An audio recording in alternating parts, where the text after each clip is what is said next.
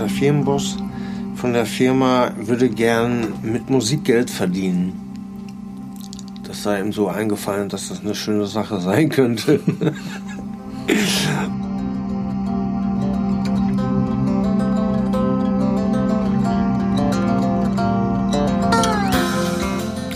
Herzlich willkommen zum dritten und letzten Teil der Psychonauten, einem Podcast als Zwiegespräch mit meinem Freund Jan über die Eskapaden und andere Höhen und Tiefen des Lebens mit und unter einer psychischen Erkrankung.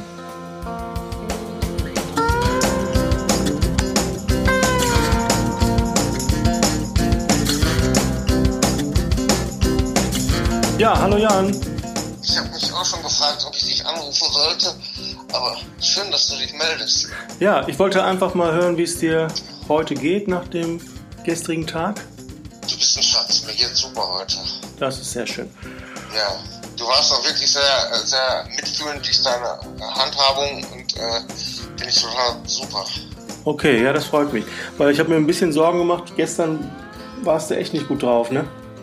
Nee, nee, wirklich nicht. Und äh, das finde ich total lieb, dass du darauf eingegangen bist und nicht gesagt hast, das war ausgemacht oder irgendwie sowas. Da habe ich mich echt gefreut. Und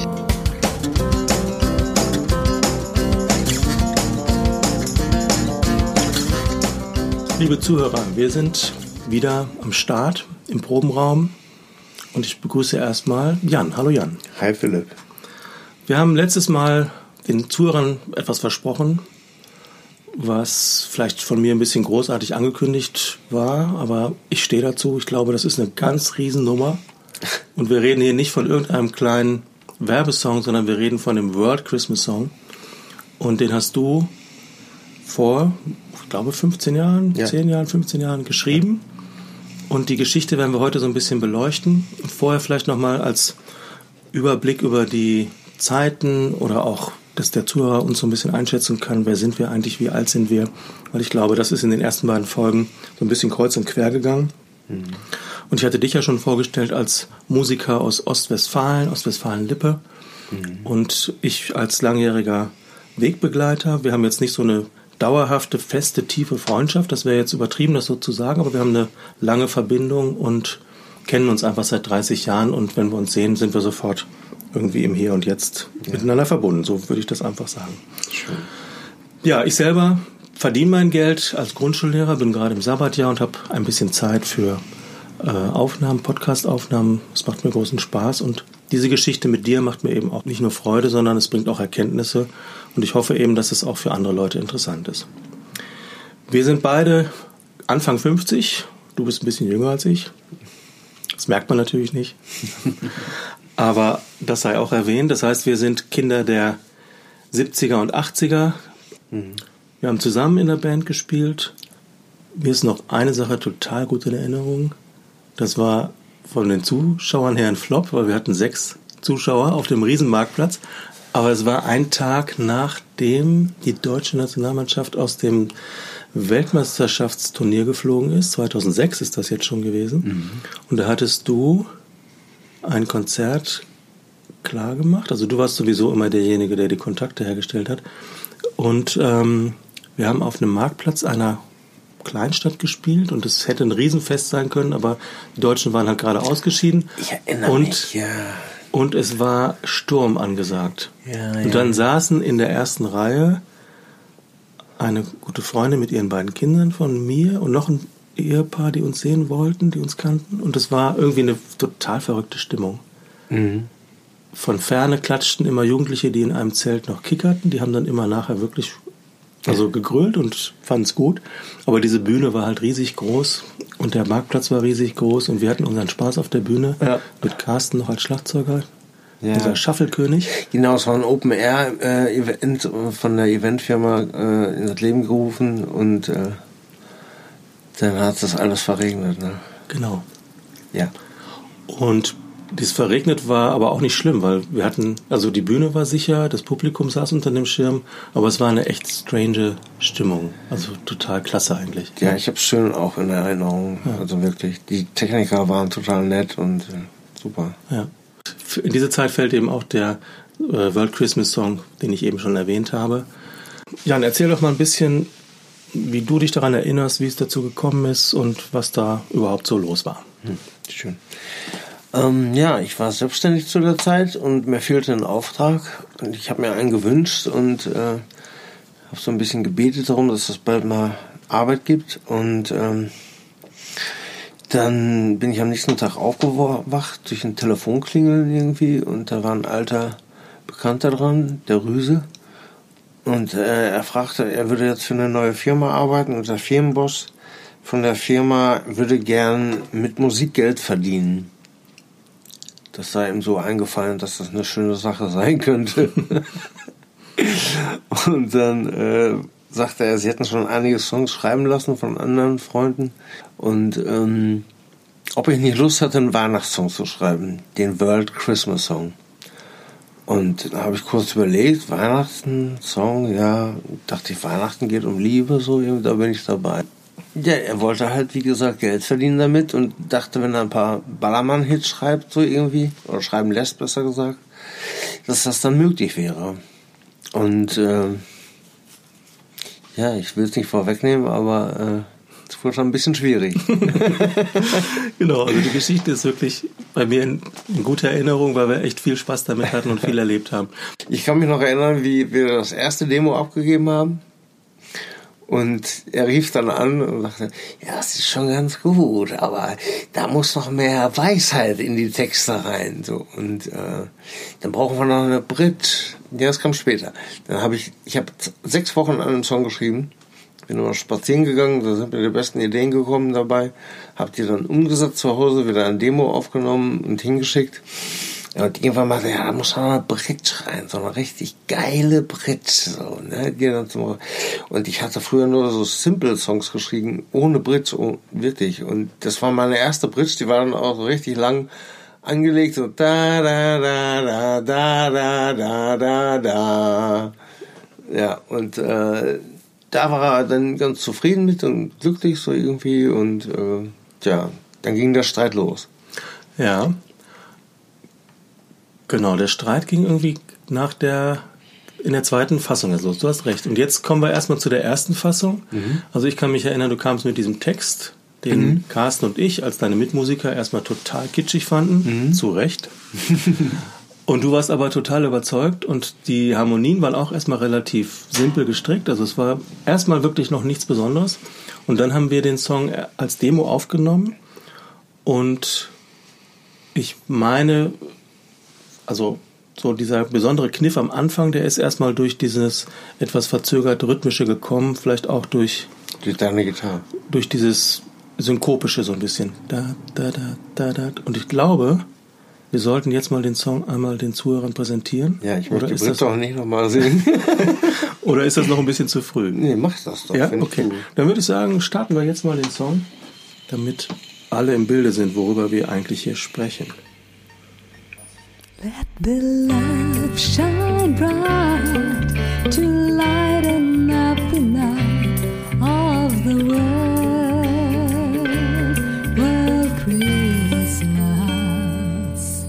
Our parents want to show the way, but couldn't they? We couldn't stay, cause we listened to what love got to say. Listen to what love got to say. Let the light shine bright to lighten up the night of the world. Das war eine schöne Erinnerung jetzt wieder an diesen Song. Der wirklich, ist wirklich ein echter, ein echter Hit. Für mich ist das ein Hit. Aha, ich finde, das ist ein Klassiker von unserem Repertoire so. Ja, Okay, jetzt fragen wir uns gerade, der ist ja nicht von dir gesungen, sondern von Amita. Genau, wie bist du an diese super geile Stimme gekommen? Äh, ich hatte eine Gesangsstunde bei ihr, sie ist Gesangslehrerin. Die teuerste Gesangsstunde, die ich je hatte, für 75 Euro. Und es ging, wir haben eigentlich eine Dreiviertelstunde nur gequatscht, weil wir uns so sympathisch waren. Und ähm, dann haben wir eine Viertelstunde gesungen und sie meinte, Jan, du du willst doch nur wissen, ob du singen kannst, sagst du zumindest. Und du bist voller Töne, sagte sie zu mir. Das war so schön. Ich bin da nicht mehr hingegangen wegen der, der Kosten, weil, weil ich ja voller Töne sei. und äh, dann machte sie ein Seminar für alle ihre Schüler. Das waren so 60 Schüler, 50 Schüler, die da kamen. Waren wahrscheinlich auch Ex-Schüler dabei. Mhm. Und das war im, im Dachgeschoss der... Äh, wie heißt denn diese Schule nochmal in Detmold? Am Wall. Mhm. Nee, ist ja egal. Im Dachgeschoss einer Schule und äh, ich war eine halbe Stunde zu früh gekommen und kam dann die Treppe hoch und oben auf dem Treppenersatz stand dann Amita mit zwei älteren Damen und im Hintergrund eine ganz junge Frau. Und äh, die sagte, guck mal Jan, das sind meine Helferengel. Und ich guckte die, die letzte junge Frau und das, mir ist echt alles aus dem Gesicht gefallen. Dass hier Engel sind, sage ich, das sehe ich so. Ne? Mhm. Mhm. Ja, das war der Beginn äh, der Beziehung mit Alice. Da habe ich mich nämlich in Alice verknallt. Und zwar richtig so. Und äh, tja, so ging das los. Ja, aber so kam noch nicht die Stimme auf das Tonband. Nee, das ist wahr. Also äh, die Geschichte ist die, dass Amita und Alice eben auch eine lange Geschichte hatten. Und Amita und ich eine sehr kurze, aber intensive Geschichte. So sage ich mal. Mhm. Und äh, es ging dann so weiter, dass, dass ich total verliebt war in Alice und auf dem Sofa lag und ich will aber nicht äh, fremdgehen oder dies und das und ich war noch liiert. Aber das ließ mir keine Ruhe. Und ich dachte, ich will das nicht zerstören, das Glück, was ich habe und was, wie auch immer. Amita rief an und sagte, Jan, das war so schön gestern mit dir und Alice. Ihr habt beide die Thermoskannen ver vergessen von 60 Leuten. Standen nebeneinander. Willst du nicht mal die Nummer haben oder anrufen? Ja, da konnte ich nicht mal Nein sagen. Da habe ich dann angerufen. Dann war die Mutter von Alice dran, die sagt dann, Jan, ja, da schließen sich ja die Kreise. Du hast mal mit meiner Schwester zusammen Musik gemacht. Super, ja, mit Sabine. Das war schon interessant. Und ähm, jetzt kommt, ähm, Alice und ich kamen dann zusammen und der äh, Auftrag der, des World Christmas Songs war dann ja gegeben und ich wusste, ich will den nicht singen. Ich, ich brauche eine richtig, hatten wir auch drüber geredet am Telefon, da muss eine richtige Powerfrau ran. So richtig. Und die Amita hat's ja nun mal raus, so, ne? Und dann habe ich sie gebeten, darauf zu singen und sie hat zugesagt. Ja. Mhm. Genau, und bei der Aufnahme war ich dann dabei. Du hast irgendwie gesagt, ja, heute kommt eine Sängerin, die singt diesen, das Stück ein und du brauchst Hilfe bei der Technik und pipapo. Jedenfalls war ich da. Und für mich war die Geschichte wirklich so hängen geblieben. Eine Gesangsstunde bei Amita, am Ende der Gesangsstunde gefragt, kannst du für mich das einsingen? Nein. Und sie kommt vorbei und singt es ein. Das ist wirklich ein falsches Bild von mir. und das war jedenfalls wirklich eine tolle, ein toller Nachmittag beim, beim Aufnehmen. Die Amita kann wirklich super singen. Ich glaube, das haben alle gehört. Und sie passte genau zu diesem Stück. Also das war wirklich ganz hervorragend. Ja.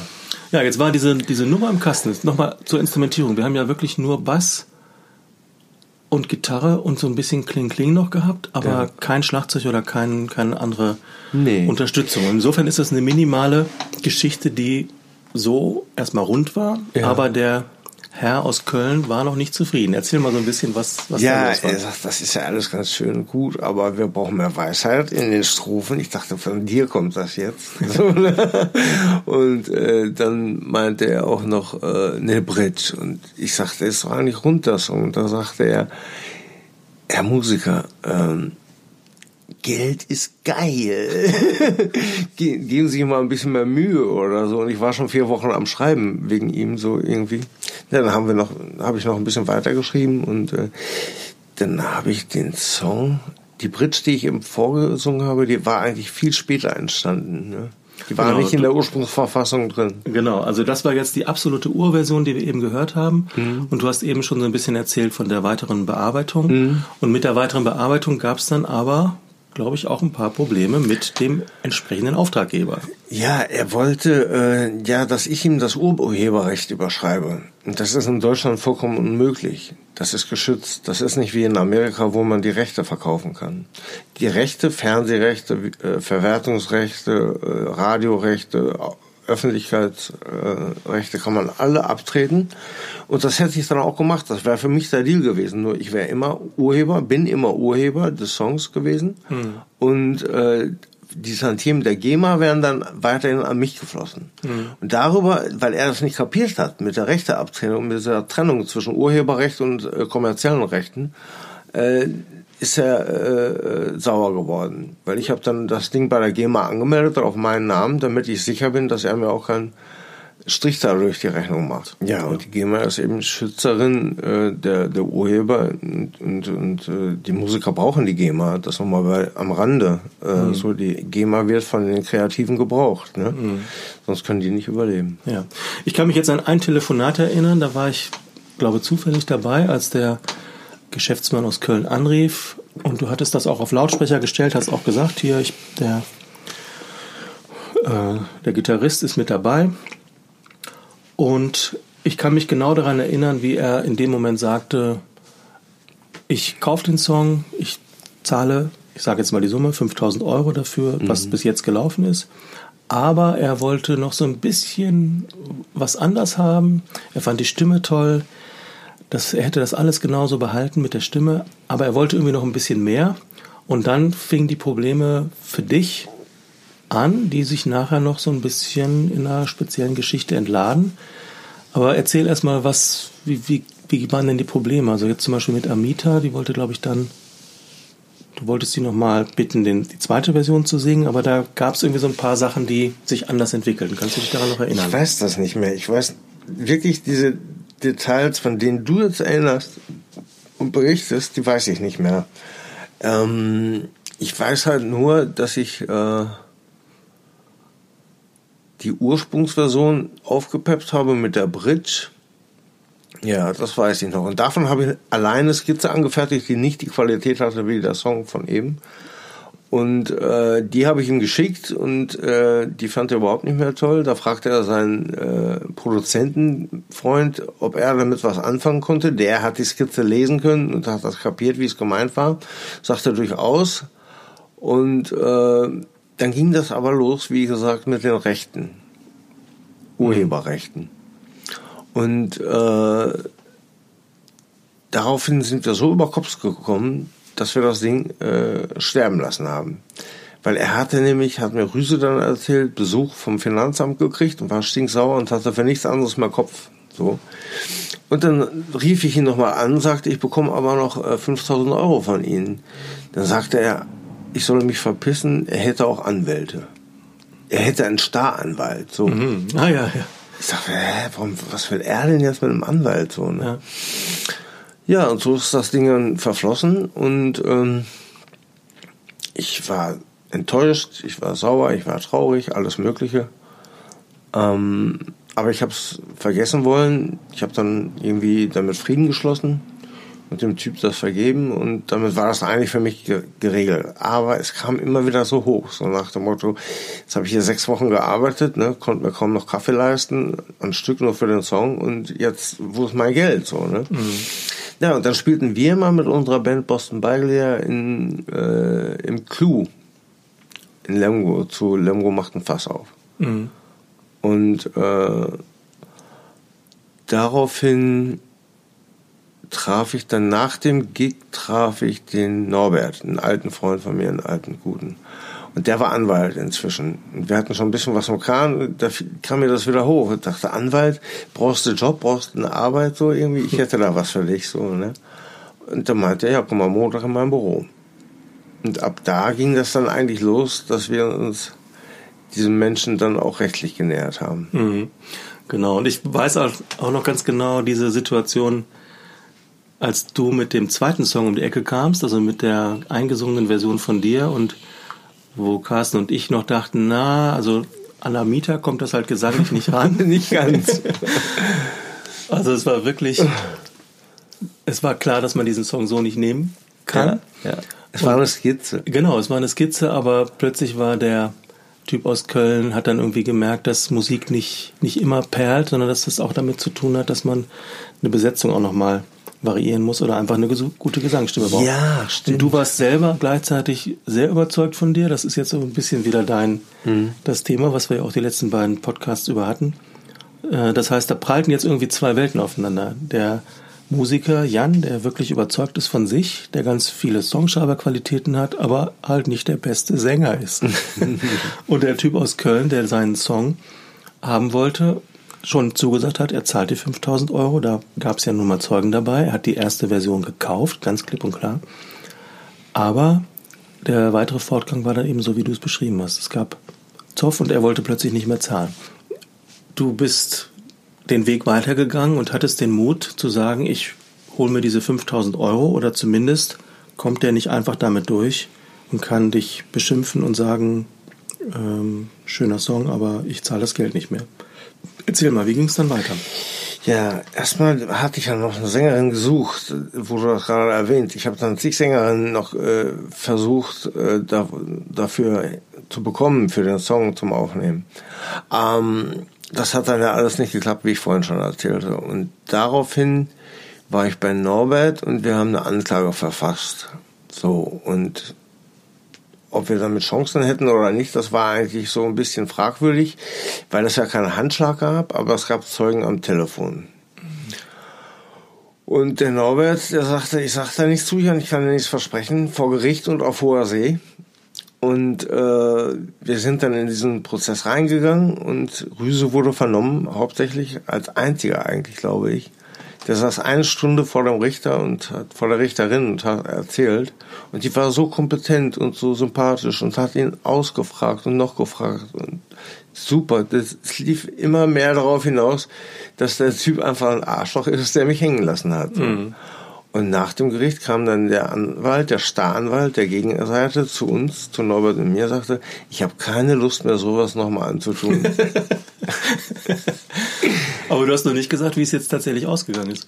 Ja, wir schlossen einen Vergleich. Ne? Er bot uns dann 3000 Euro und äh, nee, wir sagten 3000 Euro und der hat es auf zweieinhalb runtergehandelt und die haben wir dann auch bekommen. Ja, das, das war eine Genugtuung, ne? dass mhm. er dann auch wirklich zu seinem Wort stehen musste. Genau. Ja das stimmt. Das, das hat echt gut getan. Und es war Sommer auch gewesen und wir hatten, das war so ein bisschen, ich glaube, du hattest Ferien und wir konnten wirklich den ganzen Tag arbeiten bei offenem Fenster und das war einfach toll. Hm. Es hat nur Spaß gemacht mit ja. ja. Und jetzt würde ich gerne nochmal über die Zeit mit dir sprechen, als deine Mutter gestorben ist. Kannst du da nochmal reingehen? Was, wie war das für dich?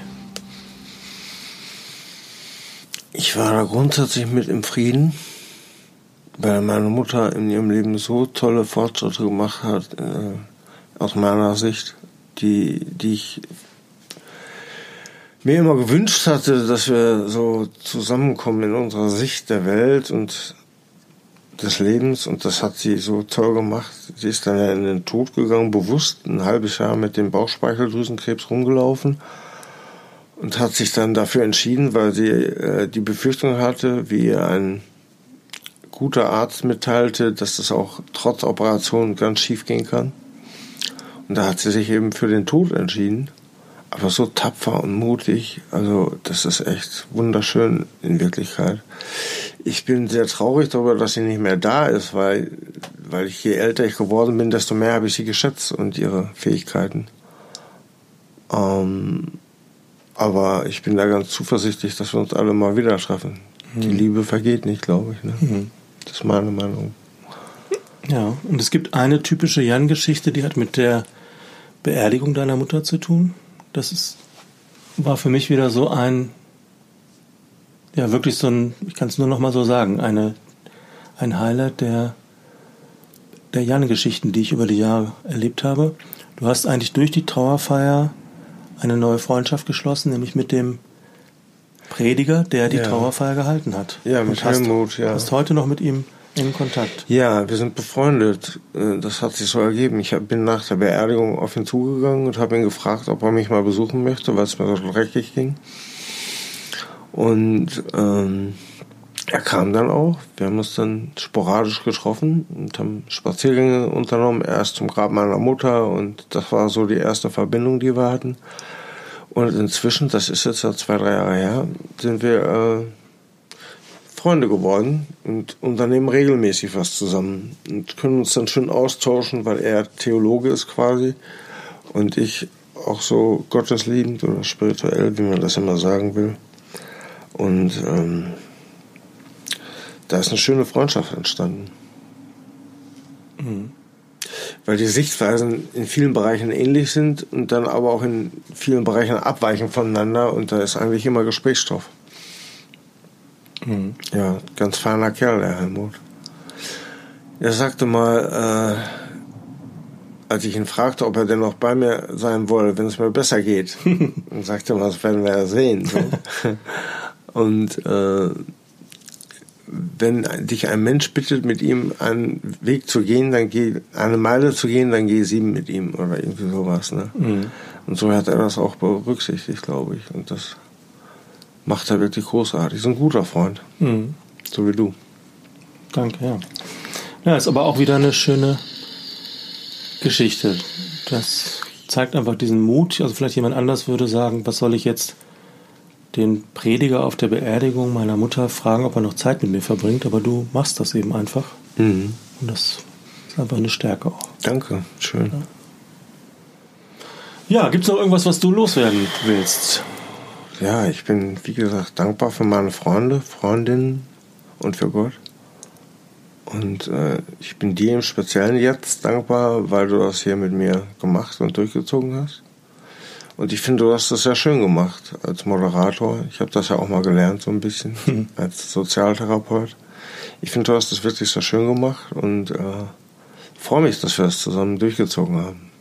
Ja, danke. Also ich kann das nur zurückgeben. Mir hat es ja auch viel gegeben, viel gebracht. Mhm.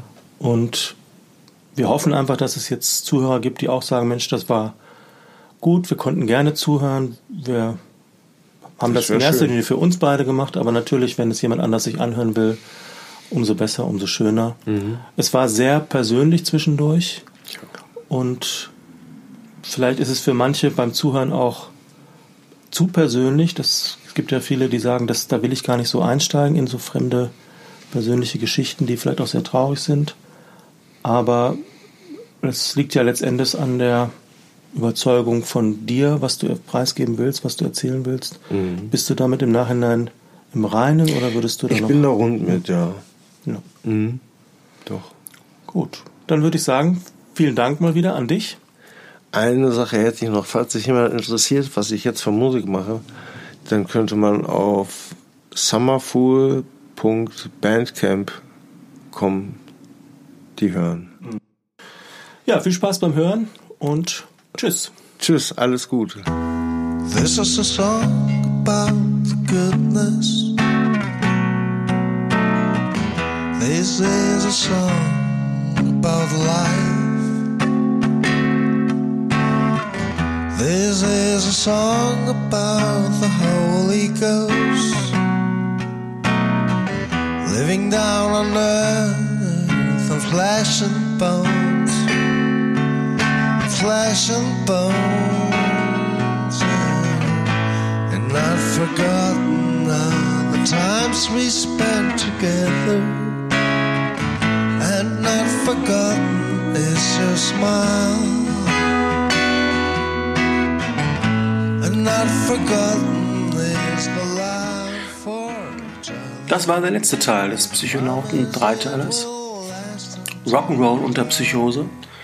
Wir hoffen, es hat euch Erkenntnisse gebracht, gefallen, vielleicht unterhalten. Und schaut einfach mal wieder rein. Die Psychonauten haben vielleicht noch das ein oder andere Thema auf Lager, was in Zukunft hier erscheinen wird. Macht's gut!